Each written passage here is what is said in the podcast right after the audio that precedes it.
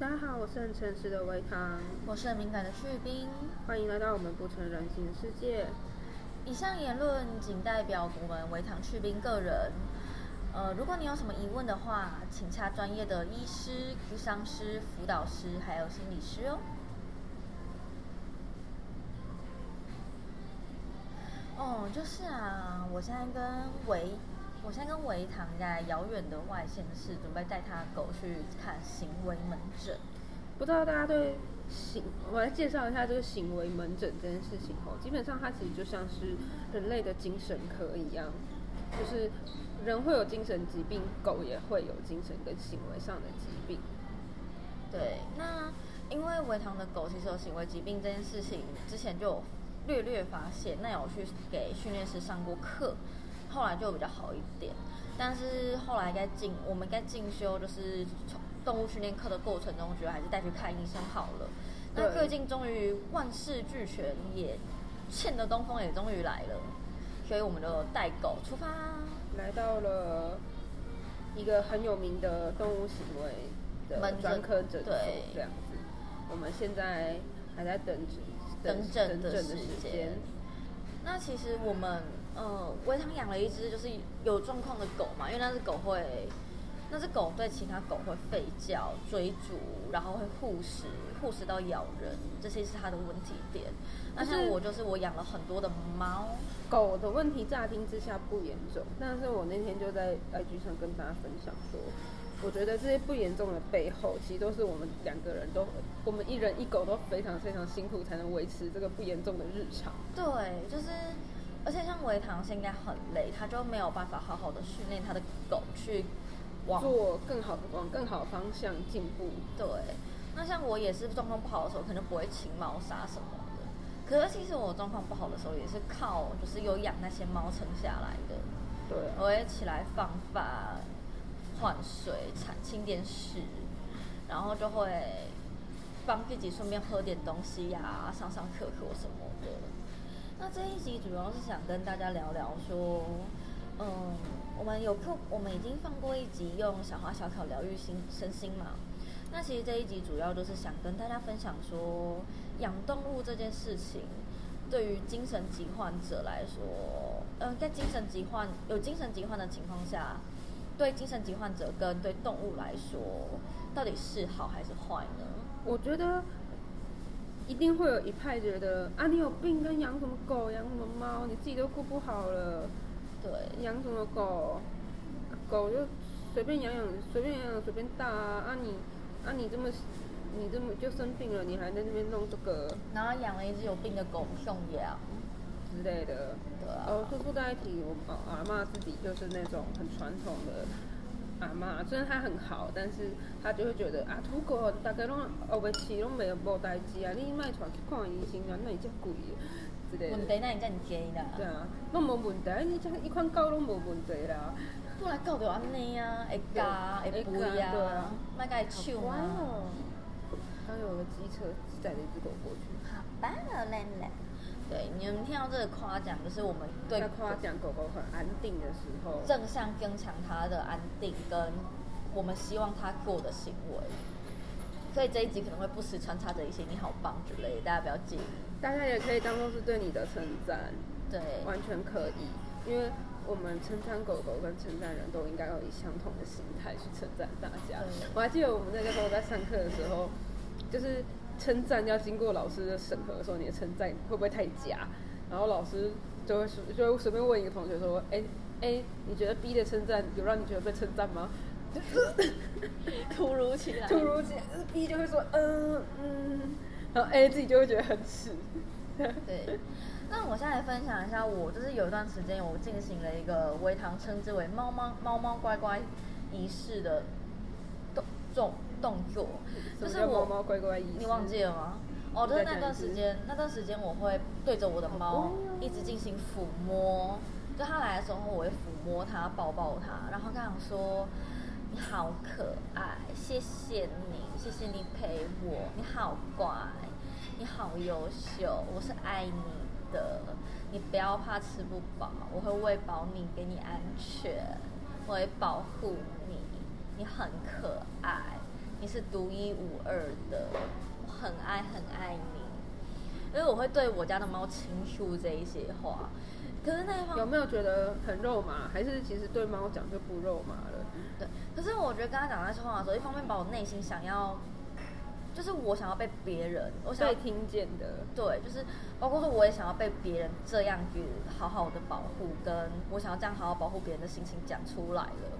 就是该进行那个猫猫乖乖仪式的时候，我觉得我的内心也是越越讲越平静，并且更加坚定、坚信着我会好好对待我的猫的这件事情。嗯，对，维唐，你觉得这猫猫乖乖仪式如何？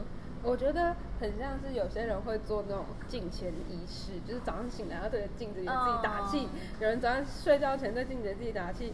可是这个仪式你对着猫做，但是是一样的意思。对啊，只是你对着猫做而已。而且你会感觉到说，那时候你会觉得说，对我要为了我，我要为了我爱的猫或狗或老鼠做出努力付出，你就不会那么的，就是觉得说我都没有目标。就是你有个目标，是我想要让我动物过得更好。对啊。所以你会达到一个基本值。啊，我们先暂停一下。好，我们继续哈。然后刚，然后刚刚猫猫乖乖仪式嘛，然后刚刚我们稍微暂停的时间提到了说他的狗会偷吃他的早餐，就是他是一个非常厉害的机会主义者，你只要留一个机会给他，他就会毫不留情把你桌上的闪神的没有椅子、没有靠好的食物全部偷走。对啊，哎，那真的是三十秒都不行。你起你起来去卫生去拿个卫生拿个卫生纸再回来你就没有了。对，因为这只狗会护食，护食它就咬你。对，所以它食物到它嘴巴里之后，我们基本上是不会再去跟它抢了。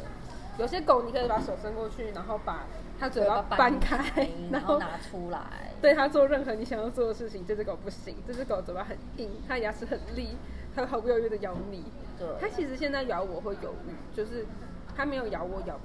刚遇到的时候那么凶，就是他刚遇到的时候有，我也因为那个时候我也刚养狗，比较不懂，你就会比如说一个面包被他偷走，就会去抢回来，反射性觉得我要抢，然后那个时候手上就真的会挂彩多好几个洞这样，但只是现在现在他就是咬我，他会咬的比较小力，他只会按到，他会按住，他还是有会痛，可是可是不会流血，就是会流一个。一个洞，一个淤青，一个 OK 那边，对，一个牙齿的淤青，可是不会流血。可是我觉得蛮神奇的。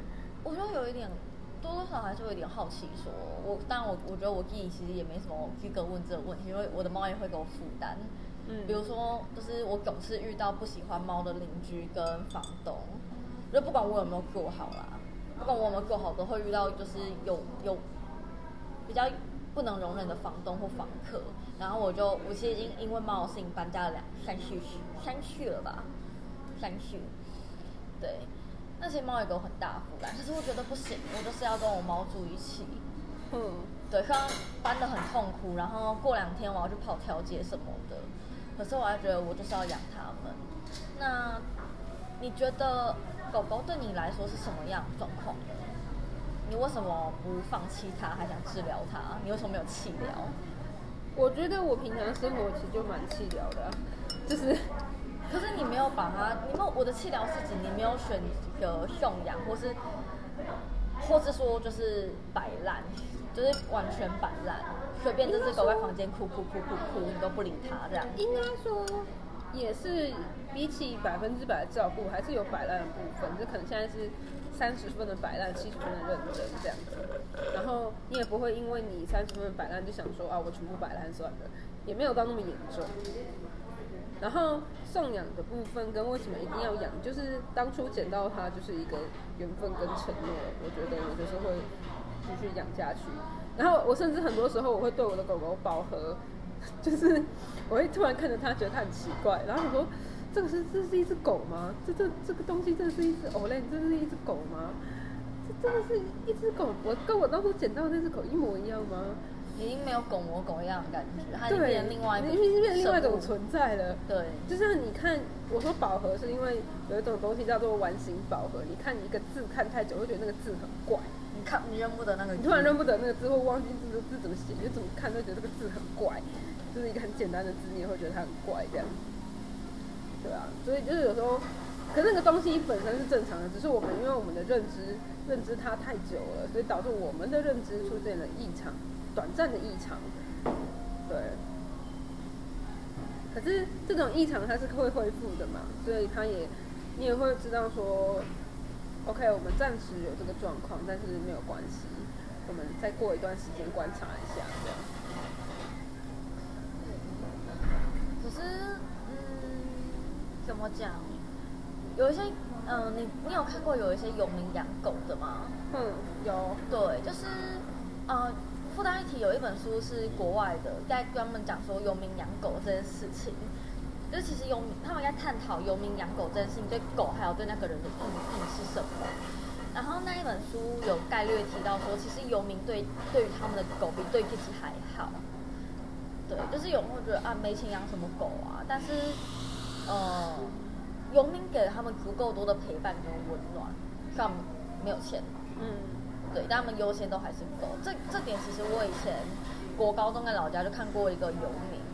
他照顾过他狗，我看过。他就是鸡腿便当，他永远都是把鸡腿留给狗，自己吃剩下的饭给菜。嗯，对对对。我会觉得天啊，人这个人狗情深。我那时候不有点不太能理解，为什么都已经这么穷困潦倒了，还会想养一只狗？可是我自己养了猫，然后跟猫狗过这么多风风雨雨之后，我都觉得我有点能懂那种感觉。而且就是。猫会让你更好吧？我觉得，它是我生命唯一找得到的意义，就是我不能它，我可以没有它，我顶多都是过得更高，或是我我就算了，放弃了。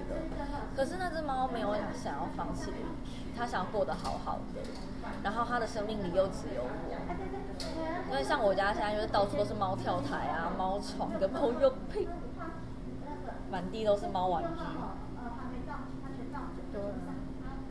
然后，我我觉得像有时候真的会养到很心累，包括说要一直，包括说一直搬家，或者是猫出什么问题，就是战战兢兢。对，我也送过几只猫走掉，哭得要死不活的，然后觉得很拒绝，但是拒绝无比，觉得说。你会把所有小细节挖出来，变狠狠变大自己，就是之别院。对对对，你就会一直一直不断的重复检讨自己，是不是那个时候可以再做更好一点，然后做任何细微的事情都会这样想。因为其实心理方面的压力有，而且也是蛮大的。可是呃，我就问，我当，你认为是什么原因让人在这么大的压力底下还不肯送养，或是？要自己把动物照顾好，因为其实我们可以看到，我忘了有没有看到，反正我在猫板上面常看到有人要搬家，或是怀孕，怀孕或者是要送养猫，对对对，要长期出国就送养。但是也有一派的人是，就是找到家，就是为了猫狗花很多钱，比如说找到福保姆。我觉得有很多种不同的人，跟很多种不同养猫的观点，或是养狗的观点。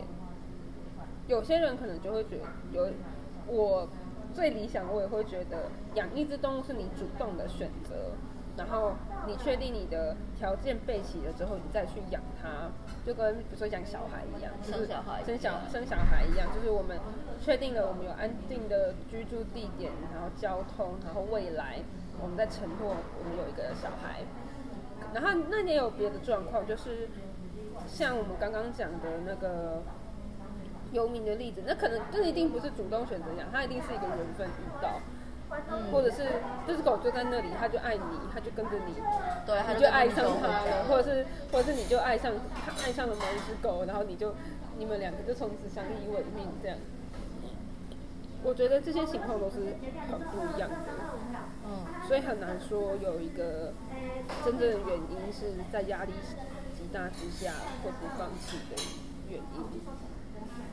就是爱上了就是爱上了，爱上了就是爱上了。那有，我觉得有些那种选择的选择的，我不是我并不觉得这样就是不好，就是选择送养的，因为自己的条件不行的时候要选择送养，那他也可能只是另外一种爱的呈现。嗯，对。我是在想说，是不是就是当我们缺少爱或者不懂爱的时候，这些动物给了我们一种爱的爱的选选择呢，就是我们有它选择可以爱，然后他们也选择了爱我们。我觉得他们会无条件的选择爱我们诶，就是你养的狗或你养的猫，它其实你只要不要对它坏，它一定会爱你。狗的话，你就算对它坏，它也会爱你。对啊，只是说，只是说，我们要把它当成，不能把这个无条件的爱当做理所当然吧？当做还是必须好好的对待，要认真对份对待这一份感并情且。尊重的对待它。对，我觉得对精神疾患来说，它可能会变成以务实的日常项来说，就是它会维持你的生活节奏。这件事情其实蛮重要的，就是它会让你起床，你你要吃饭啊或你起床，你一定会，你不会喂自己，但你会喂它；你不会遛自己，但是你会遛它；你不会自己出去散步，但你会带它出去散步；你不会，你不会清猫砂，但你会偶尔清猫砂，哎、你不会上，你不会，你你不一定会上厕。所，但是你清完猫砂，哎、你就到厕所了，你就上个厕所，对，类似像这样。那猫咪没饲料了，你要出去买，你就会出门；等你肚子饿了，你不一定会出门。然后那个有东西被打翻了，你就会去整理它。对，狗狗想要尿尿来叫你了，你就会为了它，为了它的膀胱跟它的便意着想而爬起来。对，其实就是我我个人是蛮推荐有余力要养小动物，不管是猫狗，可能老鼠或兔子比较简单一点的也好，然后养手工也好，就是也许如果你有一点精神疾患，或许你可以去养，或者是养一些小动物，生命短的，或者是你可以多去逛逛逛逛有动物的地方，就是跟其他动物、有其他生命的对，跟其他生命连接，那个感觉是不一样的。你可以感比较脚踏实地的感受到自己真实的存在，然后自己的定位在哪里。对，我在想，如果这个招对别人没有效的话，会怎么怎么办呢？哪一个？如果如果假如我今天去逛了宠物店，我会觉得这些狗都不属于我，它们都不会爱我。你就去猫咪咖啡厅，或者是去接朋友的去收容所，去去收容所当志工好像不错。对我其实蛮推荐去中途或收容所当志工的，因为你会在那边感受到很多生命是被需要的。生命它很需要你，狗狗它很需要你，就是它需要你摸它，就是最简单就这样而已。它甚至不需要你给它食物，它自己会去找。你摸它，它最开心的。对，它需要你的关注。对，我觉得可以从动物身上找到一下你自己的价值。对啊你还有什么想补充的吗？维糖关于要不要养动物的这回事？我觉得养动物当然还是要谨慎思考啦。对，毕竟那是一条生命。我是比较那种缘分跟准备齐全再养派，就是我建议别人都是准备齐，就一定会一律官方建议别人养准备齐全再去养。对可是我觉得你们可以，大家如果在这个困境中不知道该怎么办，我们可以先去体验看看，去猫咖啡也好，去中途或去当志工也好，可以去体验看看别的生命的存在。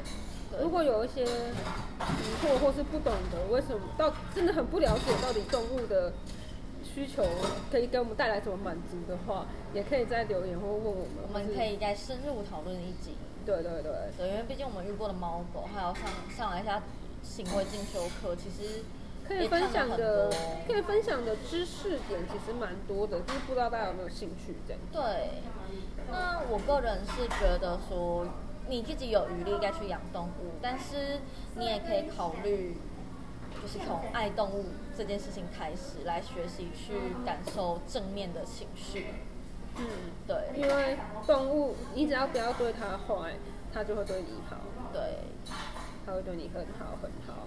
而且动物很多行为是可以透过训练来矫正的，它其实没有那么的绝对改不了，或是它就是一辈子的梦梦魇这样。其实还好，对啊。哦，分分享一下老师上课讲过很有趣的话，他说。来看行为，来看行为门诊的狗呢，九十趴都是真的有病的，只有十趴是训练就好。但是去看行为门诊的猫呢，有九十趴都是没事的，只有十趴会中奖。而我们就有上课的同学呢，真的遇到了那十趴的猫，要吃药，要吃药那一种。吃药的猫，就是说，在大自然的设计里面，狗狗因为很依存人类，但是狗狗也会发展出很多的疾，发展出相对比较多一点的疾病。猫就没有，猫就是依老师的原话。猫就是一种完美的生物，它非常的完美，而且人类是多余的陪衬，人类都是它的居民。猫驯化了人类，这样没错。那猫驯化人类，九点起来放饭，晚上七点前回家放饭，早晚换水。凌晨四点叫你，你就会起来。对对对对对，你就起来摸摸它，上上厕所，换换水。然后饲料没的时候，你就会默默出门，先帮猫买好饲料，自己去吃饭。然后猫打翻了任何东西，你就只会啊关门外，把那个垃圾关门外，或者锁在柜子里面。你永远不会去想说我要修理这只猫。还是有人会这样想啊？那我相信大家在听我们这里说话的时候，绝对不会这样想的。对啊，对，我就东西收好，不然呢？对，不然想怎样？我真的是房间东西，房间的垃圾越收越干净。只要猫翻翻过一去，我就会把那个垃圾开始往下收的一干二净。对，没有，我都还是会有点赌徒心态，我就会觉得啊，它今天咬了，说不定明天就不会咬嘛，然后就这样子。犯贱，犯贱，我是犯贱人类。好了，Good boy，好可爱。好啦，那我们这一集分享简略的到此结束。希望之后有多几集要来讲讲我们跟动物之间疗愈的小故事。好哦，那我们今天就到这里，大家晚安，大家再见，拜拜。